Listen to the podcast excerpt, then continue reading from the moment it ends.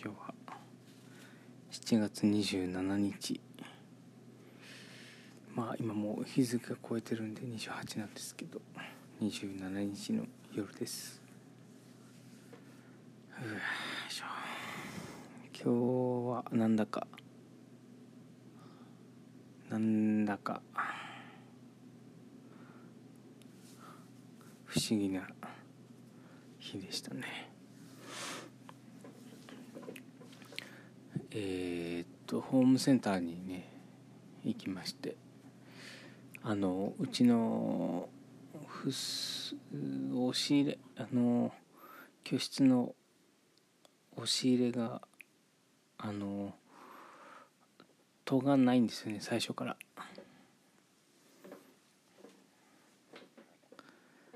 でそのまま使ってたんですけどさすがに戸がないのはちょっとあんま気持ちが落ち着かないというかあの一応こう見えてもいい感じの工夫を僕じゃなくてまあ妻があのしてくれたりはしていたんですがなんかもともと戸がある設計のものなんで押し入れって。あの相当やらない限りはまあ普通に戸があった方がいいだろうということで。えっ、とホームセンターに板を買いに行きました。あのー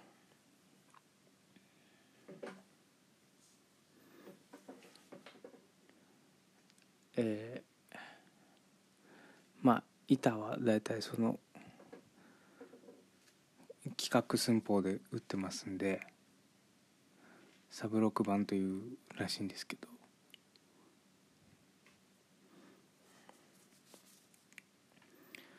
えー、それを欲しい厚みのものを買ってでそれはそのまま板にはならないんでえっ、ー、とカットする必要があるんですその欲しい寸法にね。でホームセンターでそれをね頼もうと思ったらもうそのえっ、ー、とイレギュラーで今その時間が変わっててその僕が行った時間にはもう受付終了ギリギリ直前みたいな時間だったんですけどもうその担当のおじちゃんがその「今日は終わりです」っていう札を見せててあえっ、と。参ったのというか一応僕はその板を切るための丸ノコっていうのを、ね、持ってるんですよ持ってるんですけどまだ一度も使ってない。3月末にあのえー入手したんですけれどもあのまあ活版印刷もそうなんですけどあの手動の機械よりはやっぱりそのなんですかあの個人で所有できる規模の機械よりはやはりそのもっと大型のその一人じゃ持てないっていうかねその会社とかの規模で買える大型のもしくはそのよりプロユースの機械の方が精度が高いのはもうどうやっても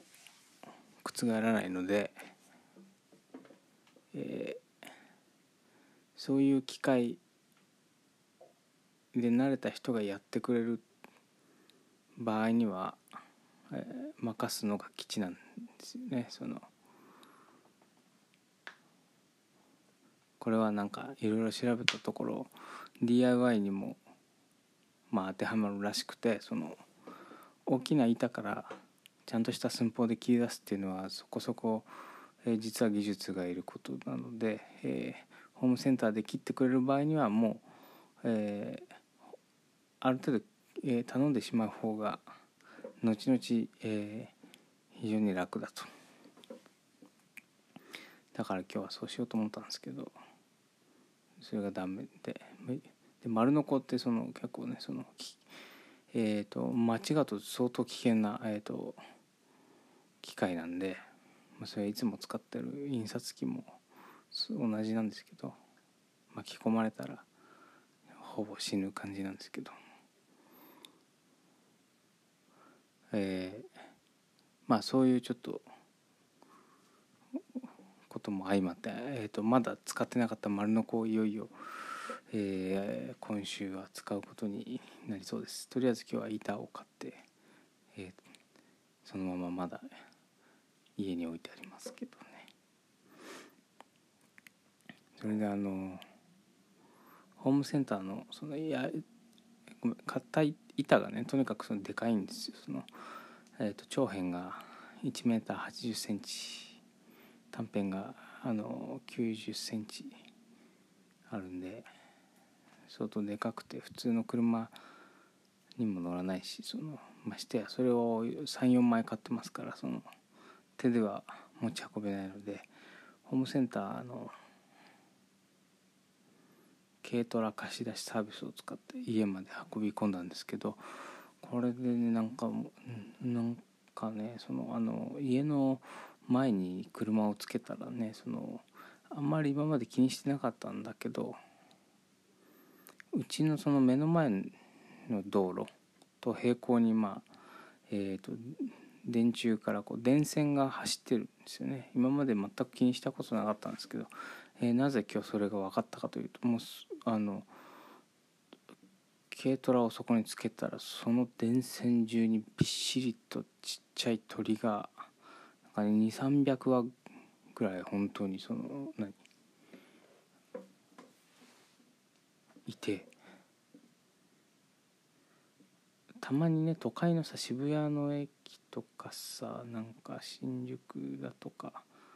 駅でたまに本当にめちゃくちゃ鳥がいる時あるじゃないですか。その木の上とかに。あの感じでねそのほんとびっしり鳥がいて。それでこんなに鳥いてその下に車つけて大丈夫かなと思いながらまあいつもいつもその大きい荷物を持ってきた時と同じようにその家の前に車をつけたらその雨かなってくらいその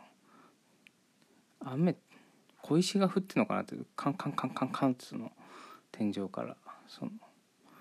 ぶつかる音っていうとかしてで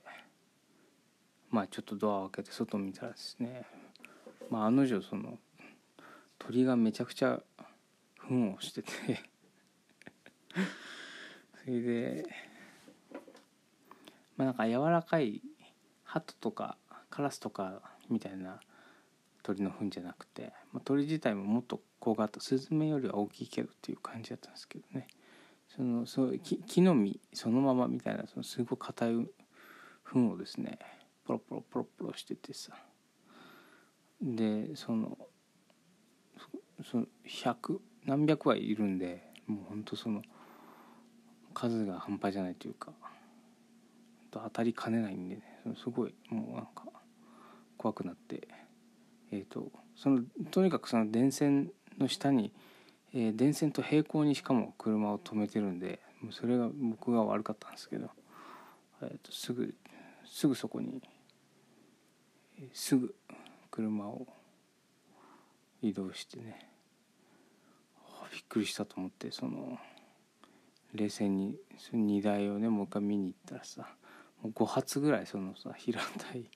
平たいその買ったばっかの板にさうんちが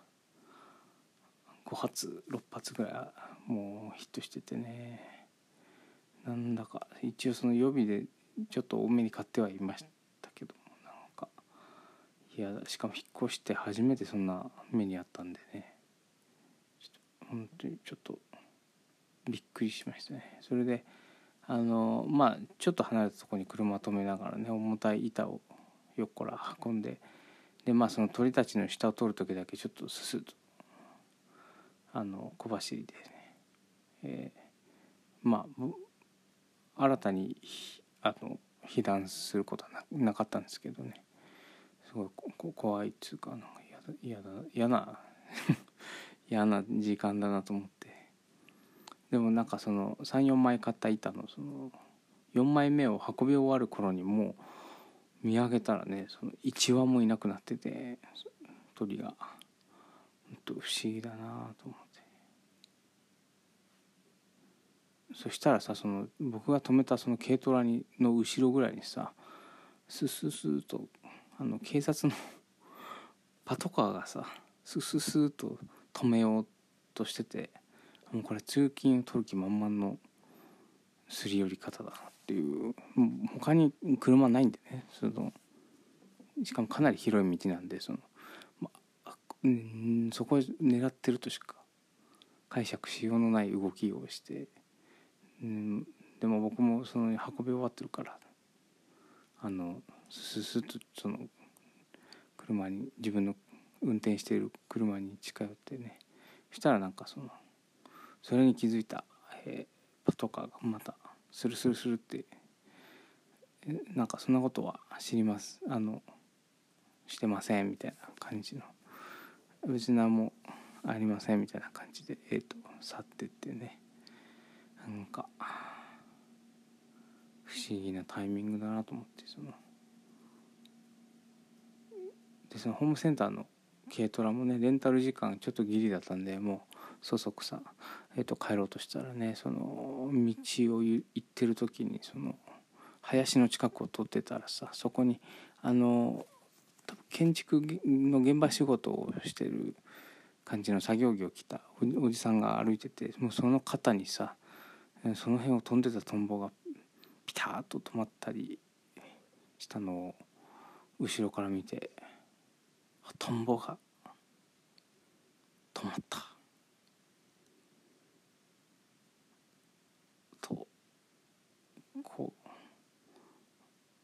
誰とも共有できないなんか変なタイミング